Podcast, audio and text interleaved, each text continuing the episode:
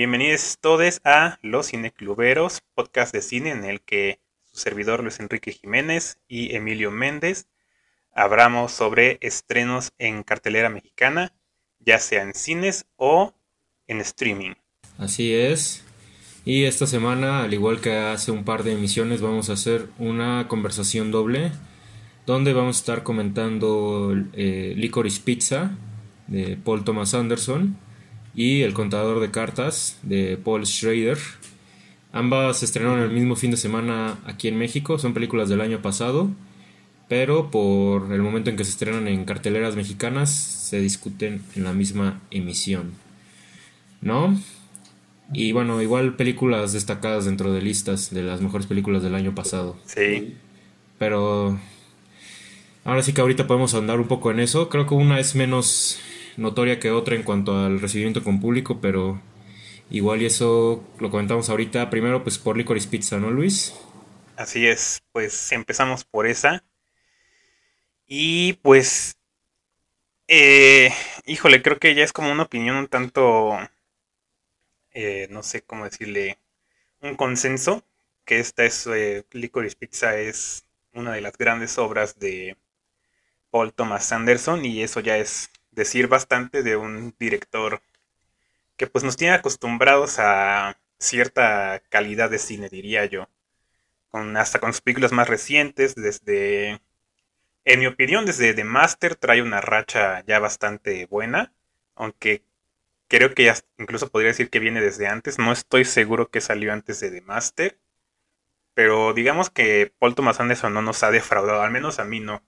Yo sé que a muchos Inherent Vice no ha sido no fue como la más querida, pero a mí me parece uno de sus cambios de estilo que, ha hecho a lo largo de su carrera.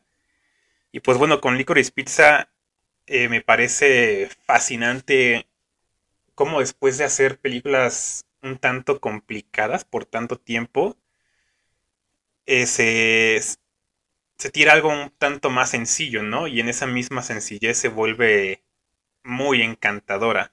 Y hay como muchas problemáticas alrededor de la película y eso, pero al final yo la verdad es que me, me las pasé por la cabeza y a lo mejor podremos hablar de eso después, pero en general fue una película que justo esa palabra es la que usaría. Me, me encantó en un sentido de que me gustó demasiado y en un sentido de que desde el momento en que inició yo ya sentía una atracción muy particular por lo que estaba viendo en pantalla. Entonces creo que por ahí empiezo. No sé tú qué piensas. Pues un poco similar. Em, a mí me parece una película no menor a excelente. Em, es una película que para mí representa que el gran cine de autor eh, no está peleado con ser un cine eh, lindo, divertido, eh, fugaz, obviamente pues muy, muy en exceso disfrutable. Em, y bueno, un poco complementando lo que tú mencionas, personalmente a mí la única película que me falta ver de Paul Thomas Anderson es su primera película, que es Hard Date, pero por lo menos desde Boogie Nights, que es su segunda película, yo podría decir que de ahí en adelante el tipo no tiene una sola película ni siquiera mala. No tiene una película buena, porque todas sus películas son de excelente eh, para arriba. Y sí, o sea, se, el tipo siempre se maneja en dos líneas. Que siempre que es la línea que es un poco más densa, un poco más oscura.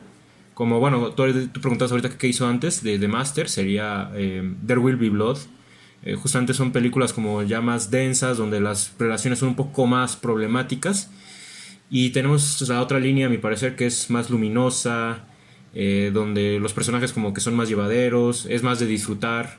Películas, insisto, como Boogie Nights, como Punch Drunk Love y como Inherent Vice, donde sí, hay un problema externo, pero en sí como que de una forma u otra los personajes logran eh, salirse con las suyas, ¿no? Eh, salir campeones, casi casi que gana el amor. Pero mm, eh, lo que tiene nuevo Licorice Pizza es que aquí está apostando completamente por talento nuevo, ¿no? En, prácticamente en un sentido de técnico, detrás de cámara, y también en un sentido de, actores, ¿no? Por un sentido, Alana Haim, eh, que es miembro del grupo Haim de hermanas, que también sale en la película, digo, cosa que ya es medio repetición decirlo. em, el hijo de Philip Seymour Hoffman, este Cooper Hoffman. Eh, y también el que edita la película, el fotógrafo de la película, son primerizos, son gente que graba, que ha grabado videoclips con eh, Paul Thomas Anderson, pero que aquí ya los mete de lleno en un eh, largometraje. Y creo que todos estos factores hacen que la película se sienta como muy fresca, muy alivianada. Insisto, es una película que uno se deja muy fácil llevar por ella y que, como tú dices, yo creo que desde la primera secuencia la película a mí me lleva. O sea, yo dije, vamos a ver qué onda con esta película. Apenas inicia yo ya me había enamorado con ella, ¿no? Esta primera secuencia, tal cual empieza la película y se empieza con cómo se conocen los personajes, que es Alana y Gary cómo se conocen y cómo empiezan esta relación en la que va a consistir el resto de la película. Y yo creo que ya desde ahí ganan al público por knockout. Habrá quien, creo que no les gusta tanto esta película, la verdad no entiendo por qué. Digo, parece ser que tú no eres de ellos, entonces no voy a poder ahondar en eso, pero sí hay gente que parece que no le está gustando mucho, insisto, no sé por qué. bueno, siempre se le va a poder ver dientes al caballo, ¿no? Pero... Sí, claro. Em, a mí sí me parece una película en exceso disfrutable. Las dos horas y cacho se me van corriendo. Se me, hace una película muy linda. De verdad, muy, muy linda. Y, y pues nada, ya de aquí creo que podemos partir para la conversación. Por donde gustes llevarla, mi buen Luis. Pues no sé si quiero llevarla por ahí, pero sí, quisiera comentar que se me hace curioso esta parte de cómo no le gusta a todo el público esta película. Y creo que en general eh, el cine de Paul Thomas Anderson a mí se me hace muy curioso porque siento que sus películas deberían ser disfrutables para todo público, a pesar de sus ambiciones, digamos, artísticas y eso. O sea, en general se me hacen películas muy entretenidas. Y como que nunca me había caído el 20 de que en realidad la gente no lo ve así. Hasta Licorice Pizza que... Que sí tiene como sus... Bueno, sí tiene sus detractores, pero también tiene como gente que dice como de... Eh, pues estuvo largona, ¿no? Y para mí es como de, o sea, pues sí, sí se va como en un ritmo pausadón, pero creo que eso es a mí lo que me gusta, como que no, como que fluye bien. Es de esas películas que me gusta sentarme que, que el tiempo pase, ¿no? Eh, pero sí veo mucha, pues sí, como que no, no es del gusto del público en general y yo pensaría que una película de ese tipo lo, lo sería, ¿no? Más porque sí es como un poquito una transformación de la comedia romántica, que de hecho eso es algo en lo que quisiera entrar, porque creo que pues sí es una comedia romántica y, y en sí no es, no sé, sí tienen graves diferencias como con la comedia romántica que conocemos, eh, digamos del inicio de los 2000 y eso cuando tuvo su apogeo. Y me gustaría hablar justamente de eso también porque porque es, un género, que hemos perdido, ¿no?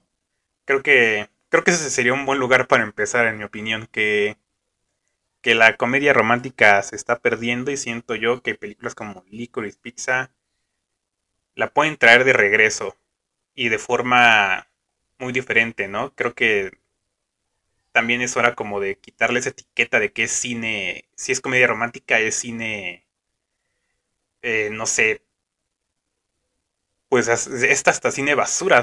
A veces se catalogaba así, ¿no? Como que es cine desperdiciable, desechable.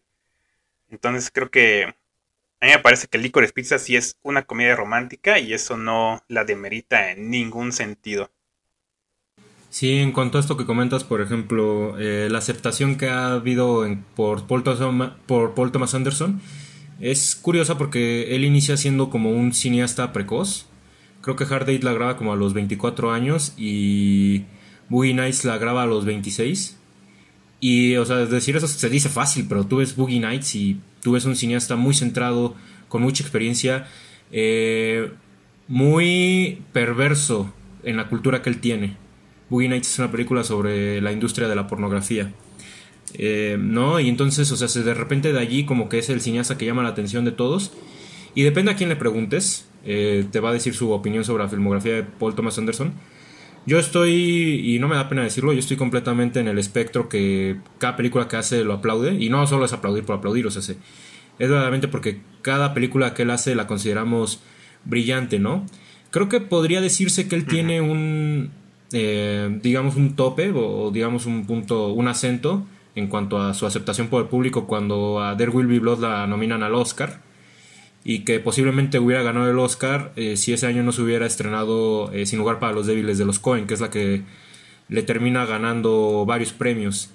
Aunque, por ejemplo, sí se lleva mejor fotografía por Robert Elswit y también se lleva mejor actuación Em, pero, por ejemplo, eh, es en The Master, que es curioso porque entre The Master y There Will Be Blood creo que hay 4 o 5 años de diferencia.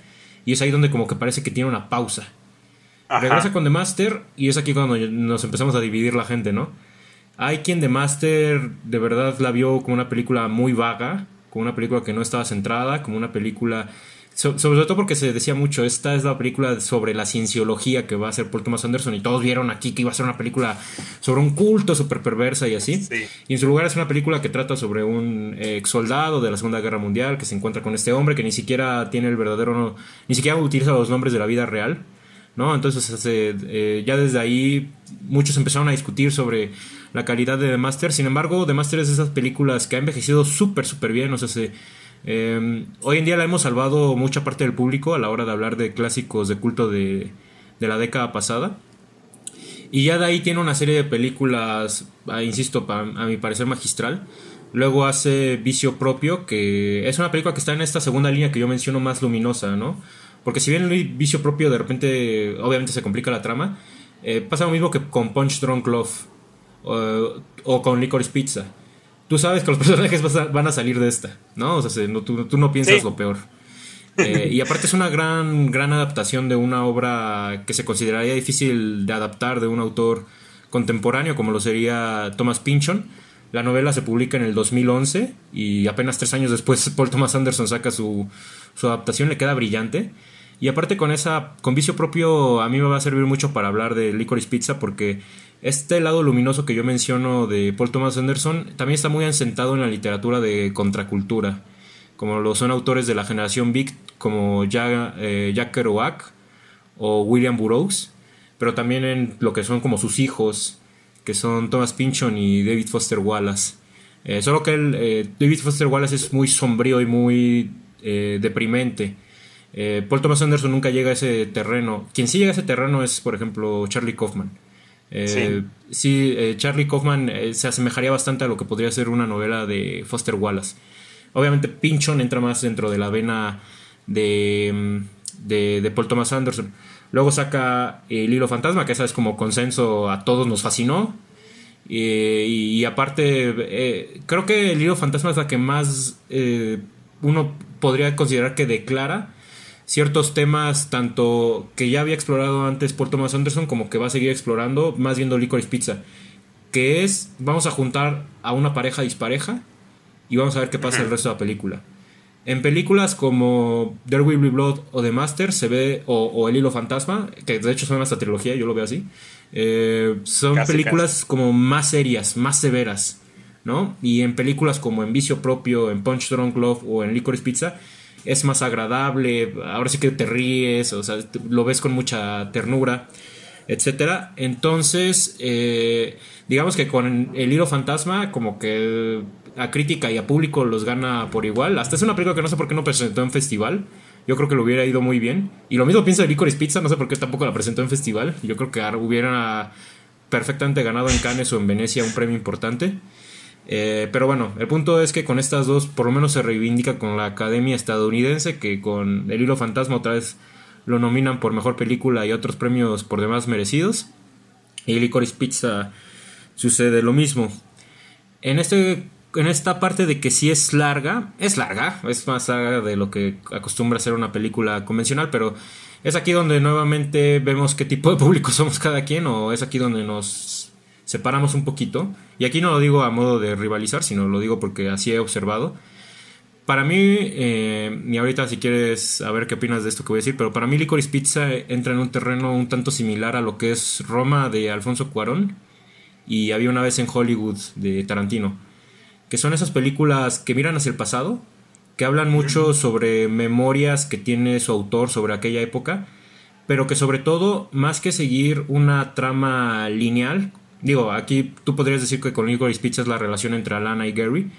Pero incluso no, yo no lo veo tanto así, sino es más una serie de situaciones. Es una, una serie de situaciones encadenadas, donde sí, a lo mejor al final hay una resolución, pero para muchos espectadores que estén muy casados con una narrativa convencional de, de una sola línea, inicio, desarrollo, final, pues va a causar problemas esta serie de situaciones que yo escucho, curiosamente con las tres películas, yo he escuchado que dicen, es? Pues que es una serie de situaciones que no llevan a nada, ¿no?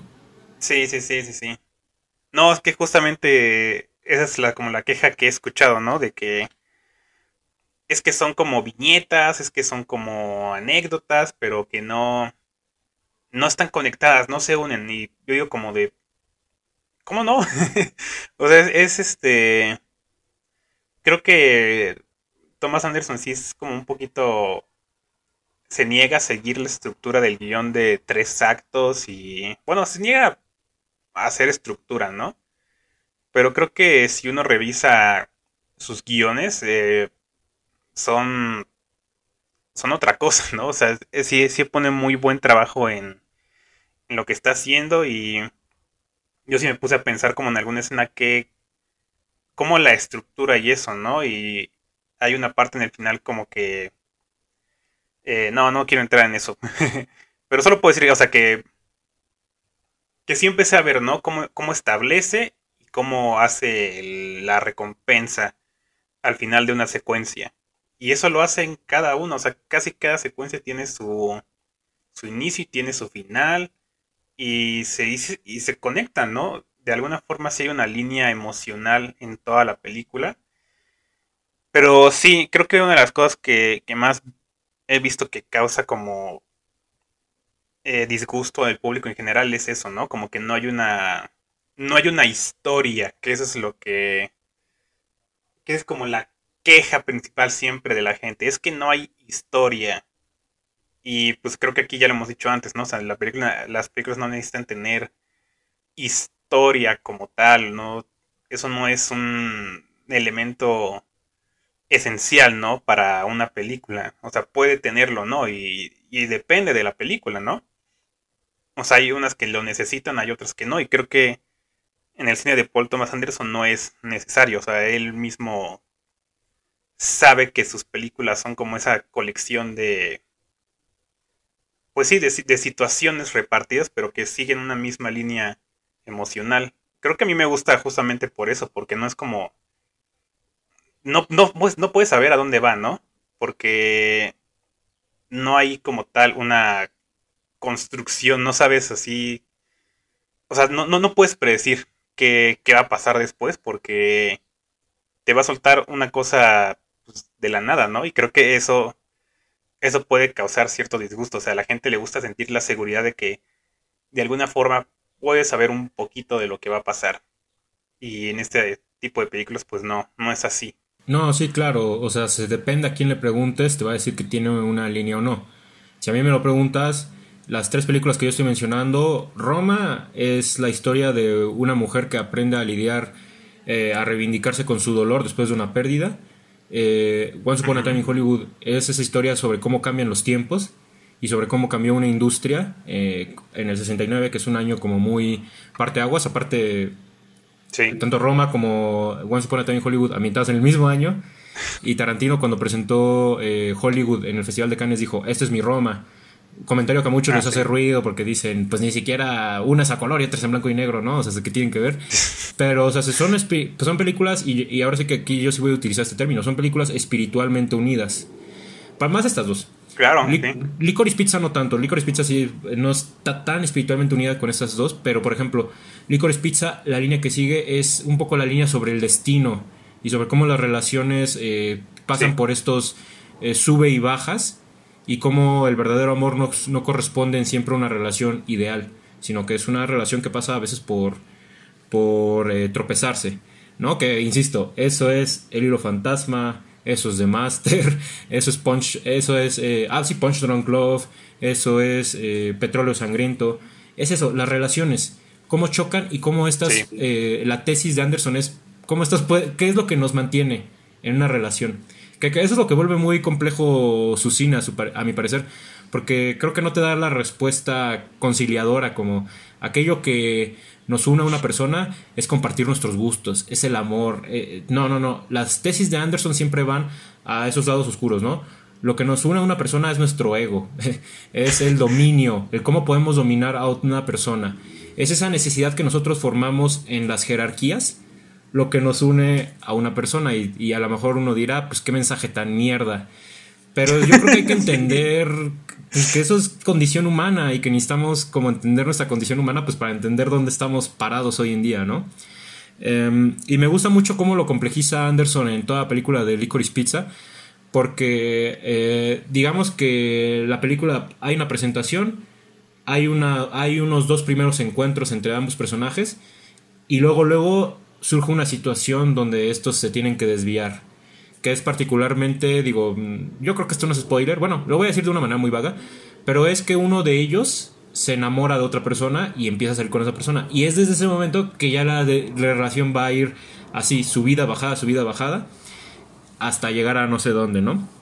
Y ya nomás para cerrar un tema que me parece muy importante, sobre que si ya se perdió eh, las comedias románticas, Digo, esto va a sonar un poco repetido para quien ya haya entrado a las discusiones del cine club, pero sí, o sea, la comedia romántica y particularmente los filmes de Hollywood eh, cambian radicalmente con el modelo de Disney Marvel, que es lo que vemos hoy en día como cine comercial son películas de acción, son películas de superhéroes, es el remake de Disney, etcétera, etcétera, etcétera, cuando en los 2000 y en los 90 eran las comedias románticas, eh, eh, donde siempre había un tipo que conocía a una chica, ¿no? Y y siempre uno de los dos era inalcanzable, uno de los dos tenía que aprenderse a apreciarse a sí mismo, que Licorice Pizza, por ejemplo, es contestataria en ese sentido, aquí ninguno de los dos tiene que aprender a apreciarse, sino lo contrario, abrazan sus imperfecciones, ¿no? Y, eso es lo que los lleva eh, a lugares interesantes a lo largo de la película. Eh, y entonces hoy en día la comedia romántica, curiosamente, yo creo que está en dos terrenos. Uno es en las series de televisión y otro es en el cine ya más intelectual. O sea, por ejemplo, yo lo estaba viendo la vez que discutimos eh, esta película Palm Springs en el Cine Club. O sea, se, que Palm Springs incluso con todo y que sí es ligera y tiene ahí unos actores guapos y lo que quieras, es cine independiente, es cine más independiente que, que, la película de Marvel, por ejemplo. En el 2020 hubo unos ejemplos, a mi parecer, muy interesantes de comedia romántica, como lo que fue la adaptación de Emma, de Jane Austen, eh, con Anya Taylor-Joy como protagónico, como protagónica y On the Rocks de Sofía Coppola. El, ejemplo de On the Rocks me parece más interesante porque ese ya es cine más lento, es lo que podremos más identificar como cine de autor y es cine más conceptual, donde su mensaje está más enterrado que declarado, que es lo que pasaba en la comedia romántica comercial.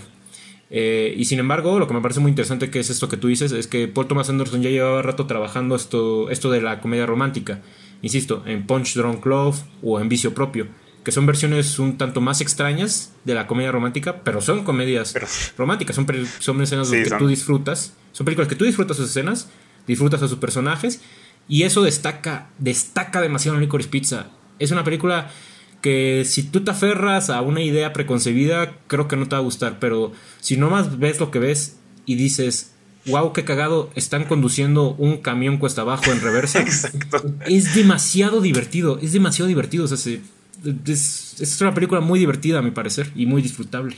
Pues mira, creo que eh, ahorita con lo que estabas mencionando sobre la forma en que trata el amor Paul Thomas Anderson, me dio como pauta para hablar de cómo creo que tienen que ser las comedias románticas ahora. Eh, algo que hace rato también mencionaste que tú ves esto como una trilogía. Yo también lo estaba pensando. Porque en estas películas de The Master, eh, Phantom Thread y Licorice Pizza hay como una progresión de el amor, según Paul Thomas Anderson, ¿no? En The Master tenemos esta pareja eh, que es que pues por el contexto en el que viven, el mundo en el que viven, o sea, es, es imposible, ¿no? No se puede dar esa relación por muchísimas razones, empezando porque son dos hombres, ¿no? En los 50. Y hay otras cuestiones más de clase y eso, pero ya es un poco extra. Y en Phantom 3 tenemos igual más o menos eso, pero que sí es una relación entre un hombre muy mayor, una mujer joven. Él es de mucho dinero, ella es pues si no pobre, pero es clase baja, ¿no? Digamos. Y... Pero que al final, pues, en esa, esa cuestión que es como del ego, pues se da la relación, ¿no? Como el rendirse ante el otro es lo que los hace unirse. Y a mí, a mí me fascina esa película, creo que es mi favorita de, de Paul Thomas Anderson. Justamente por esta forma en la que ve el amor, ¿no? Es como algo que empieza muy difícil, pero que si se trabaja resulta ser muy sencillo. Y creo que eso lo vemos de nuevo en Licorice Pizza, o sea, es, un, es una relación que también en el contexto no se debería de dar, o sea, empezando por la diferencia de edad y esto, o sea, eh, es un tanto tabú, ¿no? Pero aún así está esa conexión tan fuerte entre ellos que es como imposible eh, separarse, ¿no? Y eso es algo que a mí me gusta mucho de lo que dice este Anderson sobre el amor, ¿no? Como que él, él su gran mensaje en estas películas es, o sea, si tú encuentras la conexión con una persona, sea lo que sea, sea en el tiempo que sea, en el momento que sea, o sea, no la dejes ir. Y, y a mí lo curioso ahí es que ni siquiera nos está hablando así como que digamos de amor romántico, ¿no? Como tal, a fuerza. Como una relación de, de novios, digamos. O sea, él está hablando de, de una conexión más profunda que eso, ¿no? algo entre dos personas que rebase eso, ¿no?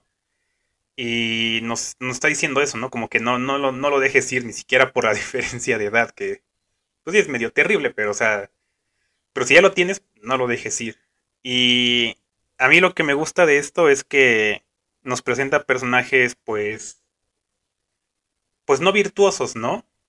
O sea, tenemos a esta chava Alana que pues a los 25 años sigue trabajando en este lugar que no le ayuda en nada y que sigue viviendo con sus papás, o sea, tiene una vida muy frustrada, ¿no? Y, y no sabe qué hacer.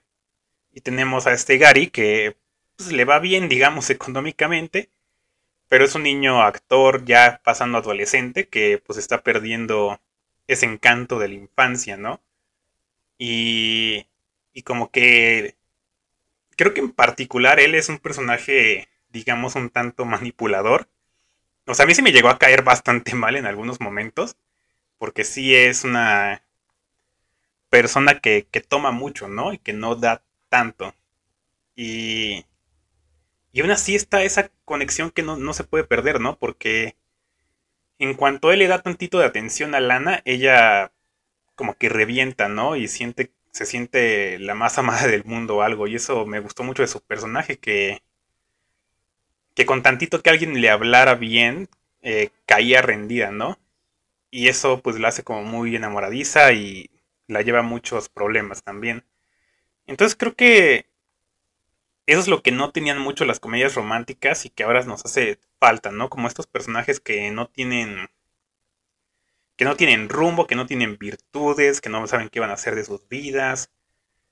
Y pues dices eso y estás escribiendo a la mitad de la generación Z, entonces creo que es cuando te das cuenta de que, bueno, yo me doy cuenta que una de las tantas razones por las que desapareció la comedia romántica es porque dejaron de ser, pues, empatizables para las nuevas generaciones, como que estos personajes ya no, la, la gente ya no se veía en ellos, ¿no? El modelo de hombre ya no es en el que se empezaban a ver los chavos de cuando nosotros teníamos, no sé, 13 años. Ya no era ese el modelo, ¿no? el que queríamos aspirar. Y las mujeres tampoco realmente, o sea, ya, ya no era eso. Ya no queremos, justamente ya no queremos aspirar a ser, ¿no? Queremos más bien vernos en pantalla. Y en mi opinión, o sea, ver un personaje como Alana, para mí sí fue de, chale, pues ahí estoy yo, ¿no? Como que todavía no, no sé qué hacer y estoy llegando también a esa edad, quiero ser adulto, pero todavía quiero juntarme con chavos y todo eso, ¿no? Es, es una buena representación, digamos. Y creo que eso es lo que se le pierde de la comedia romántica creo que hacia allá tiene que ir. Y de hecho mencionaste Palm Springs y también tiene eso, ¿no? Personajes con los que uno fácilmente dice, pues ahí estoy yo. Creo que, creo que para mí es allá donde se tienen que, que dirigir en el futuro.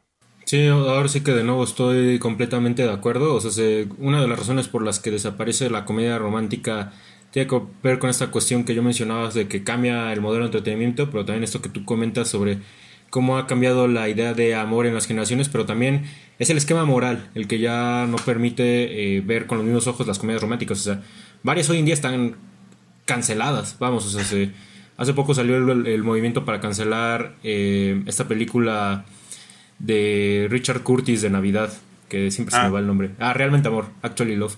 Entonces, en realidad es un modelo que ya está un poco desestimado. Hay películas que ponen, hacen énfasis en esto, ¿no? Por ejemplo, Chicas Pesadas. Eh, particularmente creo que la que más ha llamado la atención. Y de hecho es muy curioso porque esa película muchos la quieren tirar de tonta y es una película que cada tanto sale a colación y que hasta parece que adquiere más significado cada vez que se habla de ella, que es 500 eh, días con ella eh, 500 Days of Summer, que sí. en su momento cuando se estrenó eh, era muy criticado el personaje de Summer, incluso yo llegué a pasar por esa eh, cuestión, pero ya con los años es como de...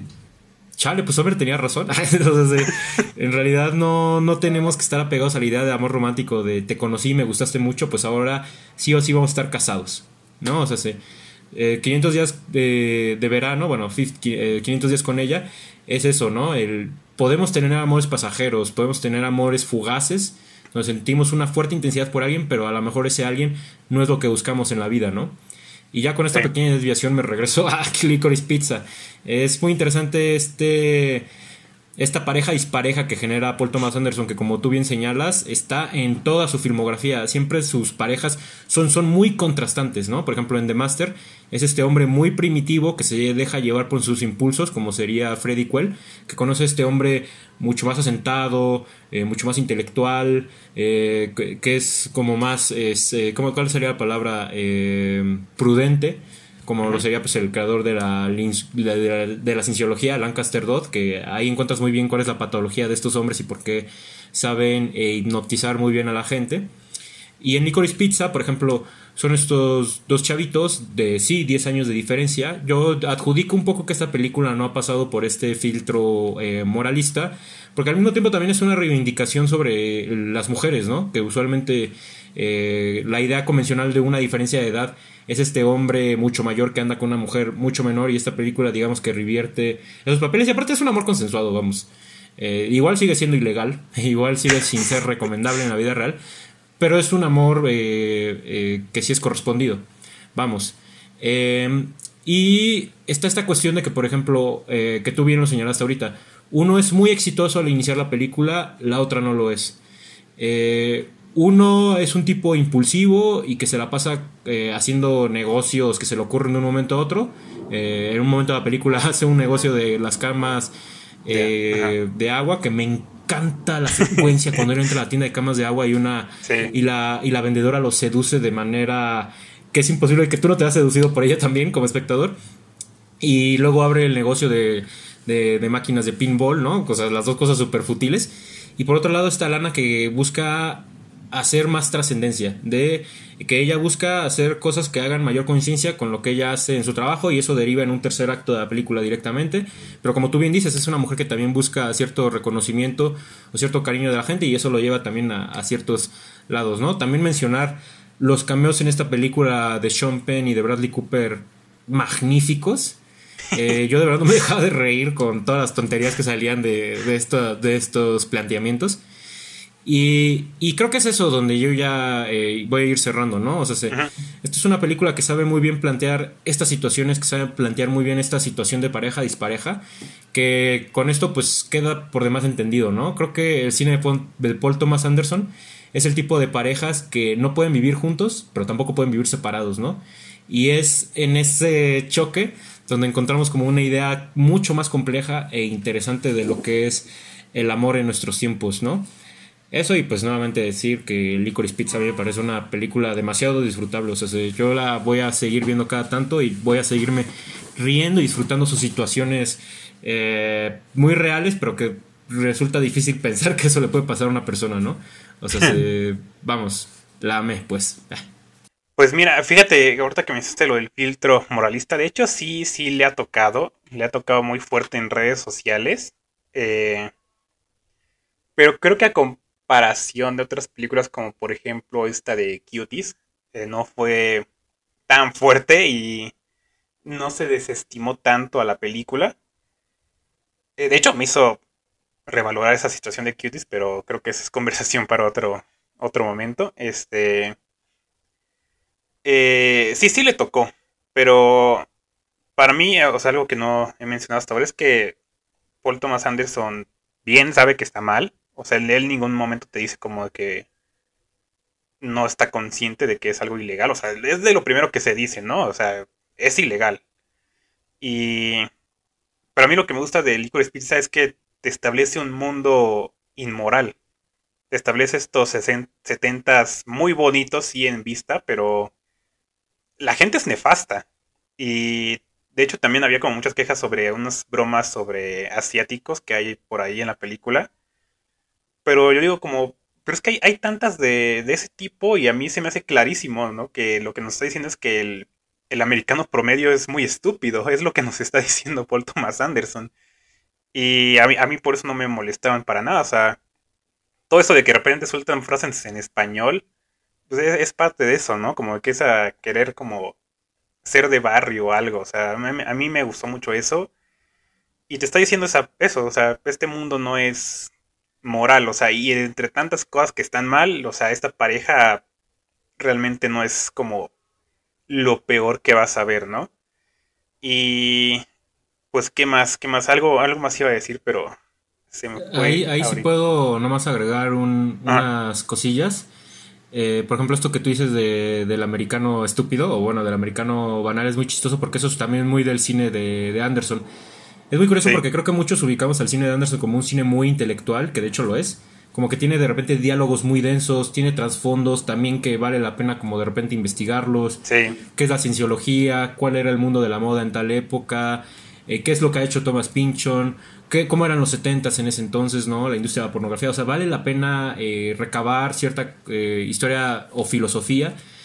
Pero él siempre eh, retrata a estos personajes como que más primitivos. Y no primitivos como decirlos como que son tontos, sino primitivos en que son impulsivos en sus emociones, en que pues hacen cosas como drogarse, como tener sexo, o sea, está este mundo inmoral que tú mencionas, está esta parte donde, por ejemplo, cuando hasta Lana quiere ser actriz, eh, pues sí, actriz, pues eh, lo primero que dice Gary es tienes que decir sí a todo, ¿no? Que eso eh, para lo que implica en el mundo de hoy, de, de, hoy en día, después del movimiento, por ejemplo, de Me Too, ¿no? Pues tú dices, ok, pues entiendo que este contexto para nada es ideal y entiendo que este contexto nos están hablando de cosas que se van a estar arraigando en las décadas como cosas terribles, ¿no?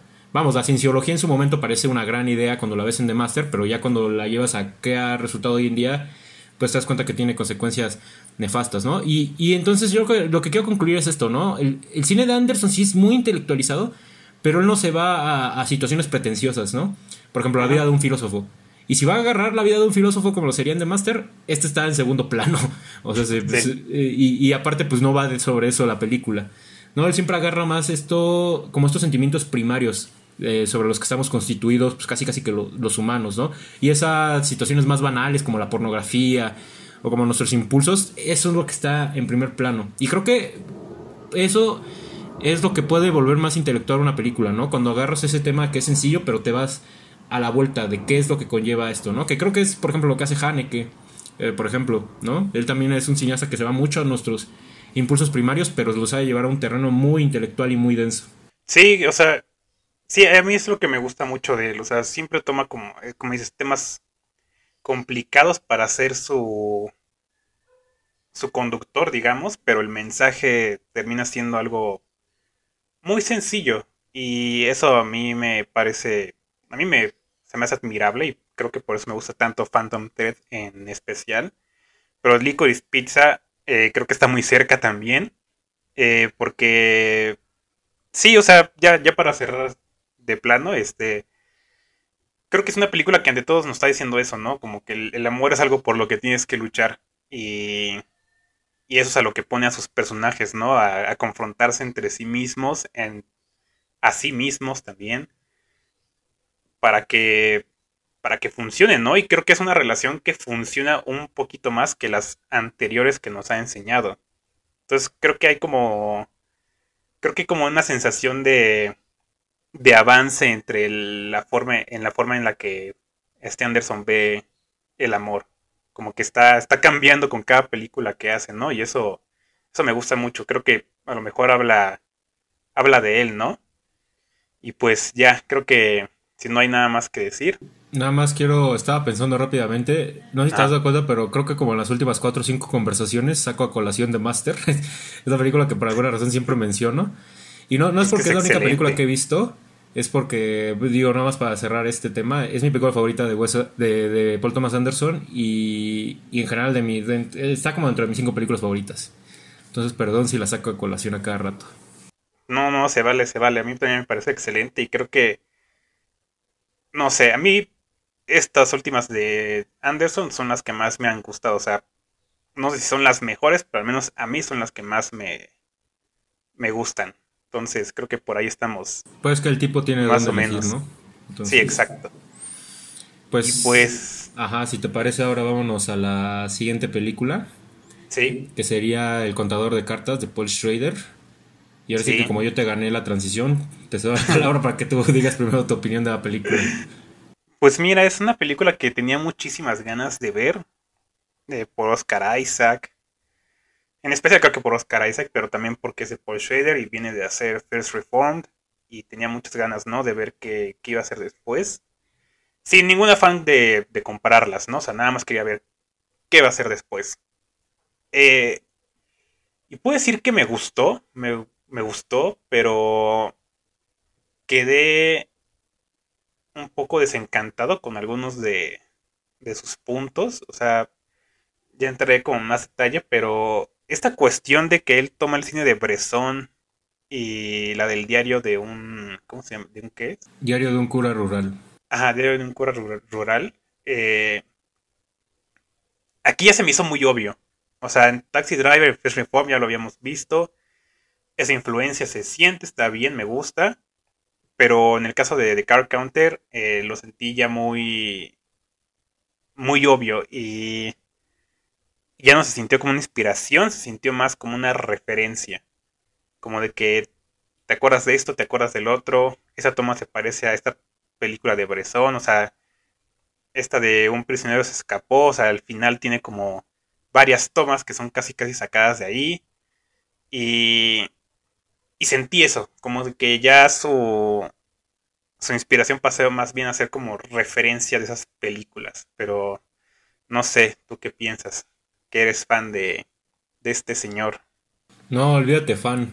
O sea, yo aquí en la pared, siempre que despierto, hay un letrero que dice, ¿cómo lo haría Schrader? Entonces, se dan una idea. Pero sí, no, es un hombre que, que a mí me inspira mucho. Eh, a ver si ahorita hablo un poco de su vida y de su obra, pero pues el tipo es crítico de cine, después se vuelve cineasta. Él, es, eh, él implementa una teoría que se llama el estilo trascendental en el cine. Y entonces a mí es una persona que me estimula mucho eh, pues lo que yo hago, ¿no? Porque también, entre otras cosas, también tú, Luis, eh, pues somos críticos de cine, ¿no? Em, aspiramos a ser cineastas. entonces, en ese sentido, yo, veo, yo me siento muy afín a Paul Schrader. Y bueno, ya hablando sobre Card Counter, pues para la gente que siente que las últimas pláticas han sido muy armoniosas, parece que ya aquí vamos a entrar un poco en un choque. Porque yo por el contrario me, he sentido muy fascinado por, esta película, me gustó mucho. No es tan buena como First Reform, porque First Reform creo que llegó a un extremo insospechado del cine en general, porque de hecho First Reform yo la considero tal vez la película más perturbadora que se ha hecho en años, y lo digo sin temblar. tal vez es la película más perturbadora que se ha hecho desde Funny Games o desde Mártires, ¿no? Em, y The Card Counter no llega nunca a ese terreno perturbador. Eh, The Card Counter es una película que hasta eso es muy asentada, muy sobria, muy plana, muy monótona. Eh, que eso, estos dos últimos adjetivos yo no lo digo como un defecto para nada. Ahorita voy a explicar por qué. Es una película mucho más predecible. Y sin embargo, es una película que yo disfruté mucho porque tiene muchos sus comentarios de activismo político que son muy severos y yo creo que hace falta en ese tipo de comentarios. Y también es una película muy congruente con el estilo que, ha, que prácticamente profesa Schrader. Que sí, o sea, se, eh, de hecho sí, fíjate, hay mucho de Bresson en Taxi Driver. Lo que sucede con Taxi Driver es que no la dirigió él. Eh, yo, pero si la hubiera dirigido él, tal vez sí hubiéramos tenido una película más bresoniana. Pero por ejemplo está esta cuestión de que Travis Bickle pues, escribe su diario. Está esta cuestión de que Travis Bickle también piensa en cuestiones como la penitencia, como la pureza del alma, etcétera, etcétera, etcétera. Eso está más declarado en Fair Reform y en Card Counter, que, que me gustan porque estas dos películas están un tanto emparentadas. Eh, pero eh, no llegan a, un extremo tan emocional como lo haría en Fair Reform. Pero creo que a mí me, me, llamó mucha atención lo que hizo en Card Counter.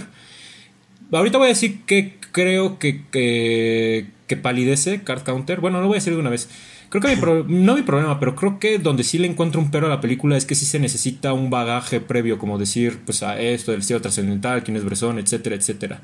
Entonces ahí, pero eso yo lo digo con que es un cine conceptual. Y el cine conceptual, pues a veces sí se tiene que tener cierto trasfondo para confrontarlo. Por lo menos uno ideológico. Y creo que la idea de cine trascendental sí no es una que se discuta mucho eh, a la hora de hablar de cine. Eh, pero eh, fuera de eso, creo que es una película muy congruente con lo que ha hecho Schrader, ya ni siquiera digamos como cineasta, sino en su carrera también como crítico. Creo que es una película eh, muy congruente en ese sentido y a mí me gusta mucho lo que logra aquí. fíjate que sí está un tanto emparentada con Diario de un cura rural y con un prisionero a muerte, un condenado a muerte escapó. Pero esta con la que está más emparentada es con Pickpocket. Eh, con eh, Pickpocket, que es una película sobre un hurtador eh, de bolsas.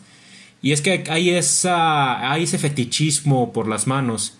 Hay esa cuestión de un tipo que, si bien hace cosas ilegales, como contar cartas, que es ahí donde se desvía la película de Pickpocket, ¿no? Pickpocket es de un tipo que hurta bolsas eh, Card Counter es de un tipo que cuenta cartas en casinos. Eh, se desvía en ese sentido, pero incluso hasta de hecho tiene el mismo final. Eh, no voy a decir cuál es el final de uno ni de otro, porque si, si no han visto Pickpocket ni han visto Card Counter, yo sí sería partidario de que las vieran. pero sí tiene el mismo final, básicamente, hasta eso. Entonces, sí es, es más afín a esa película. Eh, y yo esa cuestión de repetir a Bresson yo para nada la veo negativa porque tiene que ver con la simpleza que propone el estilo trascendental. Eh, pero si quieres, antes de ponernos a debatir de eso, si quieres, eh, creo que había, había un tema por ahí que dejaste abierto. O no sé si todo lo que yo he dicho te ha causado alguna algún comentario. Este, creo que no, me acuerdo que este, había dejado algo abierto. Creo que dijiste que ibas a discutir de algo más que no te pareció. No me acuerdo bien. Ni yo me acuerdo, pero si no, ahorita me, ahorita me acuerdo, no sé. Eh, pero no, ahorita que estabas diciendo como estas cuestiones de Bresson y eso, o sea, sí, no lo pongo así como que digamos que es algo malo, porque sí, no, no, no es malo, pero sí algo que ya sentí como un tanto recargado, ¿no? Que creo que sí estamos de acuerdo en que en esta cuestión como de que los cineastas se repiten siempre y de alguna forma hacen la misma película. Creo que después de todo al final, después de todo no es como tanto mi problema eso, o sea, más que nada sí es un poco lo predecible que se vuelve.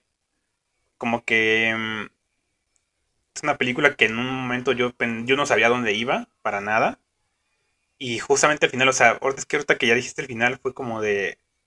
O sea, sí lo sacó de otro lugar y para mí el final fue justo lo que no me cuajó porque sí es como un tanto... Es un tanto de la nada, pero a la vez digo, ah, sí, esta es un poquito la salida fácil.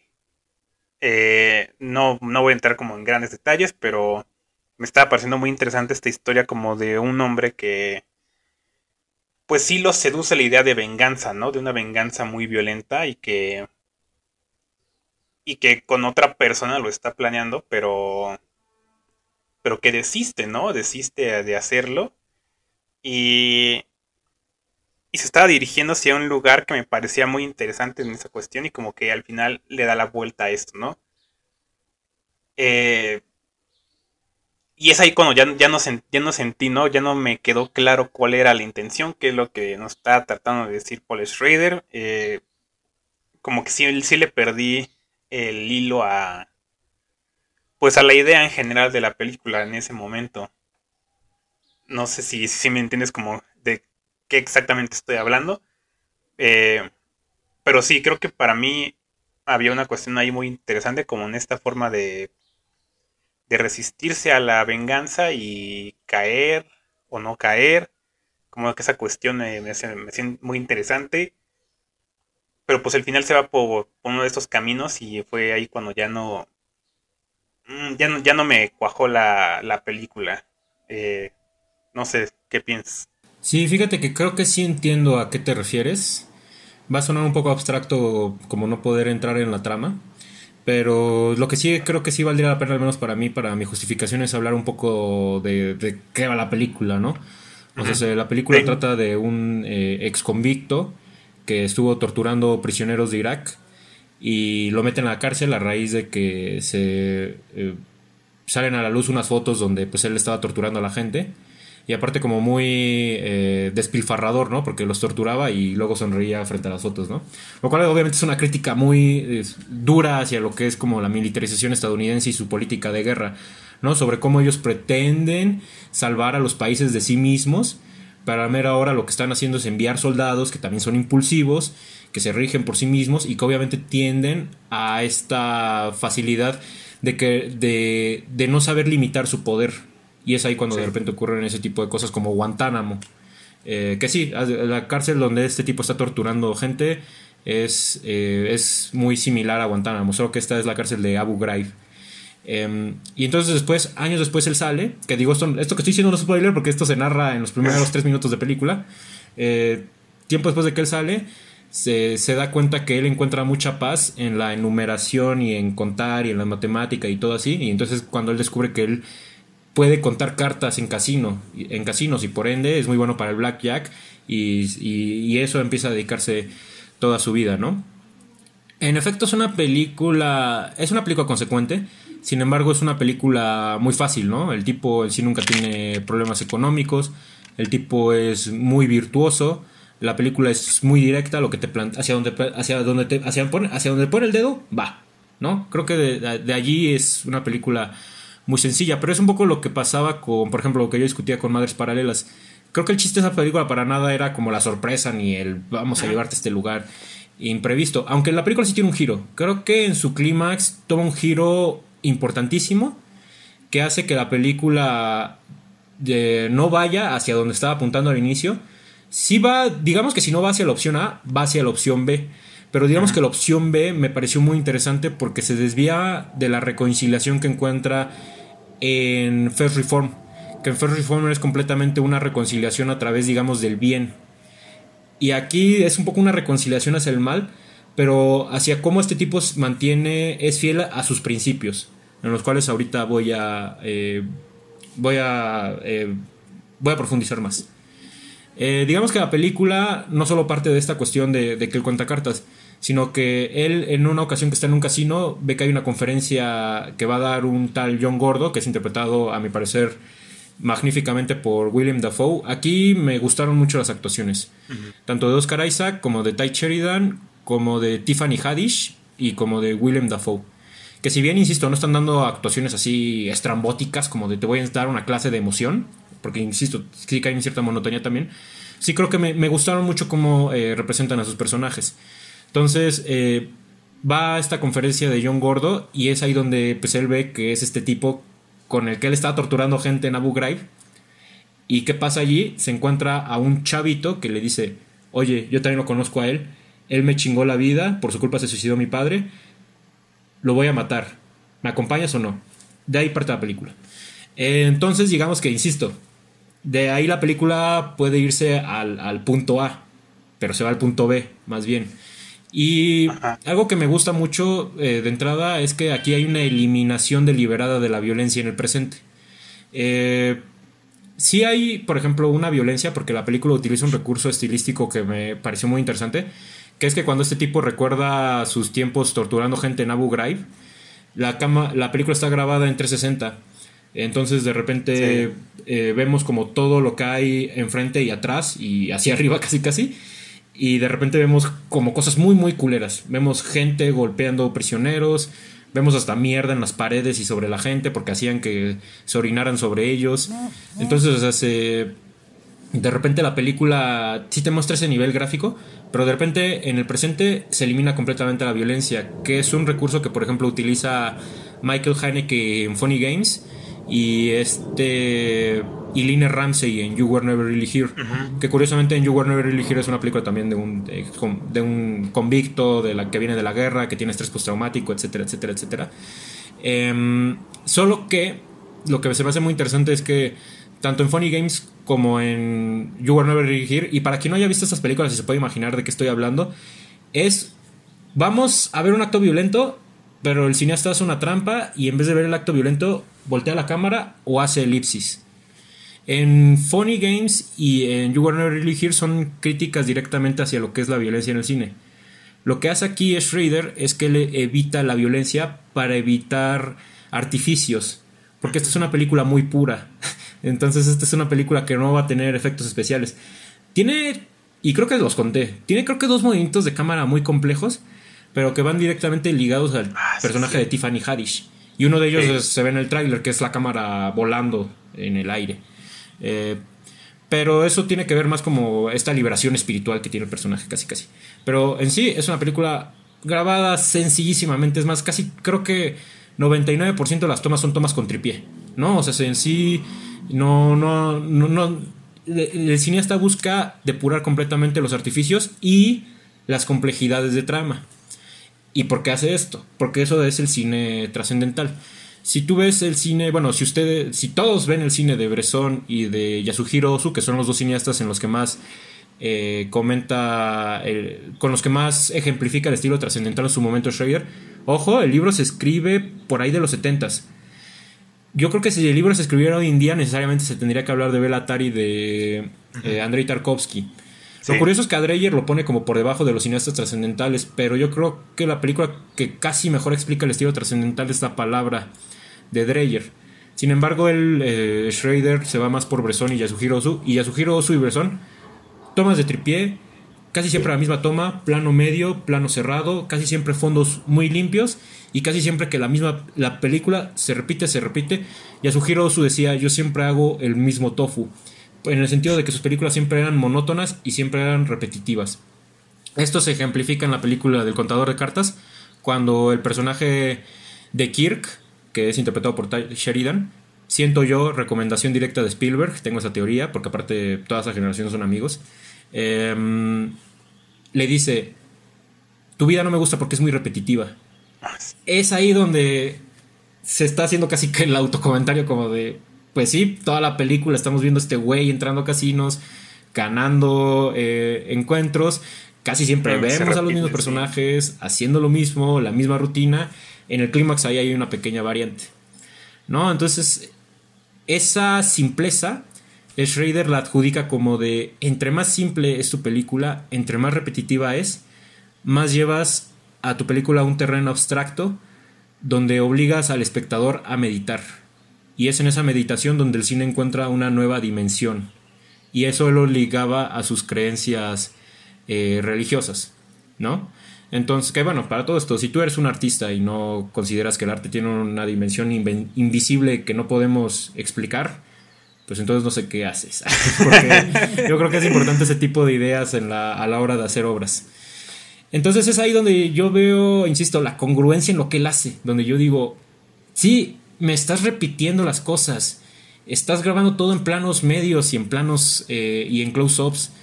Estás haciendo una trama que no me está sorprendiendo. Pues eso, eso es tu cine.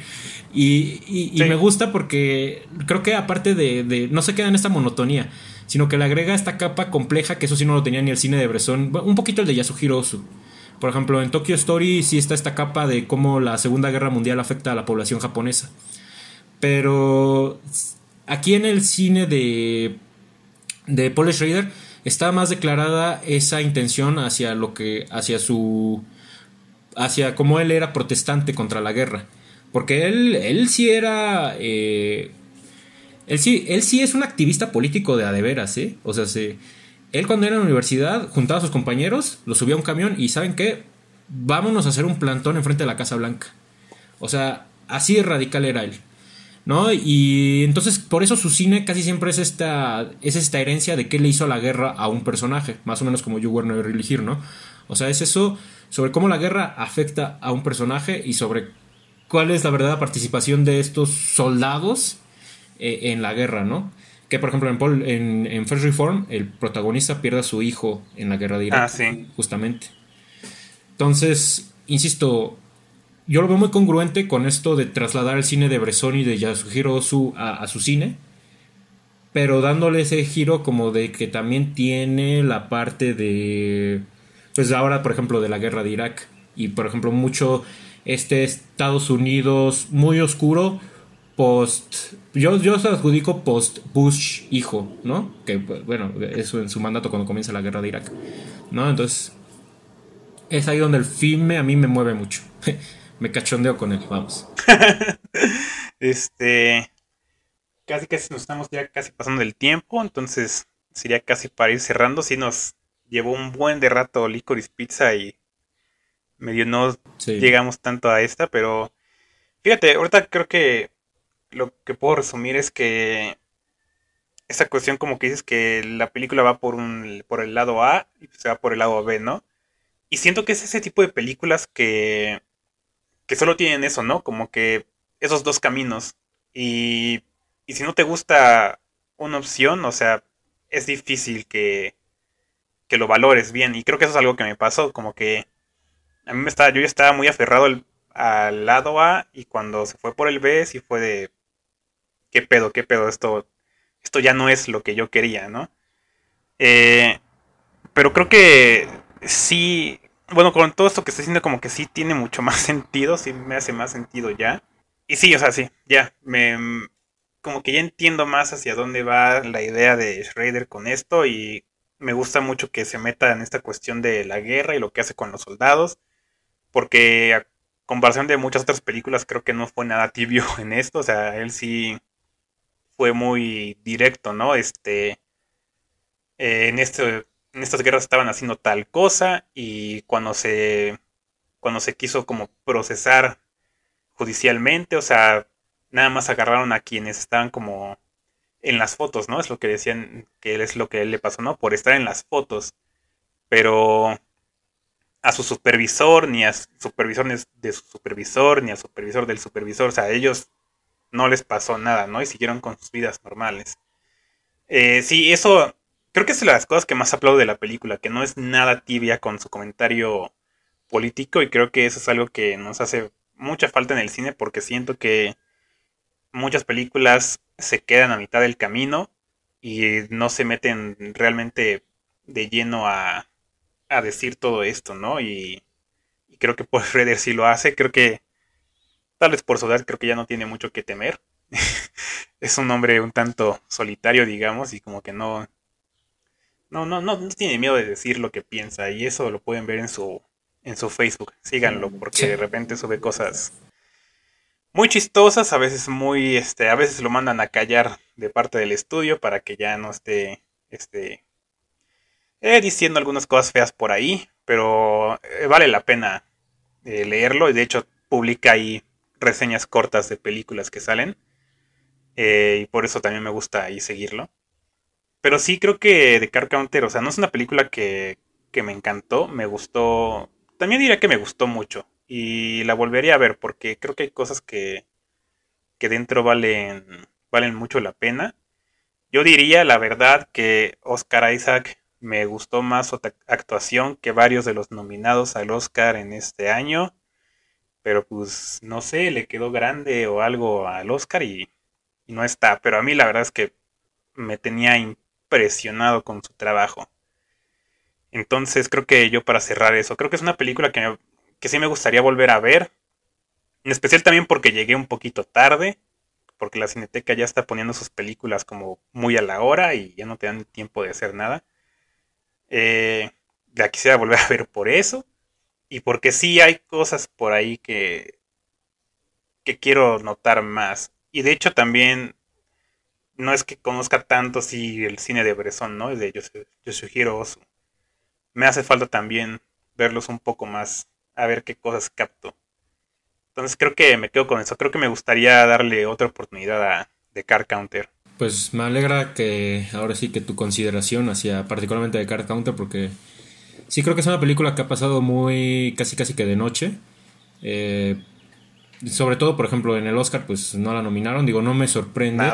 Siendo, que a eh, First Reform solo la nominaron a mejor guion y obviamente no iba a ganar. Pero es una película que tuvo que haber estado nominado en todas las categorías. Entonces, si una película que, bueno, no en todas, pero sí por lo menos en actuación Ethan, Hawk y eh, dirección Paul Schrader. Pero sí, esa película que es como más impresionante y tuvo mucho mejor consenso que esta, pues obviamente yo veía que esta iba a ser mucho más ignorada. Donde me sorprende más es en Venecia. Yo sí hubiera esperado que ahí se llevara algo, pero igual es ahí donde yo repito que pues no los premios no es lo más importante en una película, sino la precisión que cada uno le tenga a ellas y Digo, este comentario va a estar muy sobrado, pero yo sí lo, yo sí lo he pensado mucho. tanto Licorice Pizza como eh, Card Counter, yo sí las voy a poner en, mis en mi lista de mis películas favoritas de 2021, que pues voy a sacar esa lista en un año, en el 2020, en, en, más bien, ajá, entran dentro de mis películas favoritas del 2022 y la lista la voy a estar sacando en el 2023. Porque sí, lamentablemente se estrenaron algo tardías en México. Paul Thomas Anderson siempre entra un año después en mis listas porque sus películas casi siempre las están en marzo. Eh, pero sí, las dos las voy, a, las voy a estar considerando porque las dos me han encantado en, de distintas maneras y por distintas eh, cuestiones. Pero sí, yo creo que esta película ahorita no va, a, no va a causar mucho ruido, pero Paul Schrader ya es un cineasta por demás considerado dentro de la cultura cinematográfica. Yo sí he visto que hay gente hablando de esta película, pero sobre todo, pues cuando estemos revisando a Schrader y a su obra, a que de hecho no me quiero ir sin antes recomendarles este libro. Obviamente lean El estilo trascendental, pero también les recomiendo Misterios de la Sala Oscura de Fernanda Solórzano, donde ella ahí habla de la vida de Paul Schrader. Eh, y en, el capítulo de Taxi Driver, obviamente. Eh, ella habla ahí de, de Paul Schrader. Y cuando se haga revisión a su carrera que vamos, Taxi Driver y todo salvaje siempre van a ser comentadas en el mundo cinematográfico y seguramente eso va a llevar a gente a revisar a Paul Schrader. Eh, yo creo que cuando se comente su obra, Card Counter va a ser bastante reivindicada como de, oye, esta película era muy congruente con lo que este tipo profesaba y aparte creo que es una película muy interesante. Entonces, pues, pues es ahí donde también los invitaría a que si no la han visto, sí véanla, pero sí, yo sí doy la garantía que no se van a divertir Que, es una película que sí desafía muchos parámetros del cine contemporáneo, ¿no? Porque sí tiene arraigado mucho cine viejito y lo moderniza y así. Es una mezcla muy curiosa, pero que a mí me funciona muy bien. Eh, pues ya, creo que ya con esto podemos cerrar.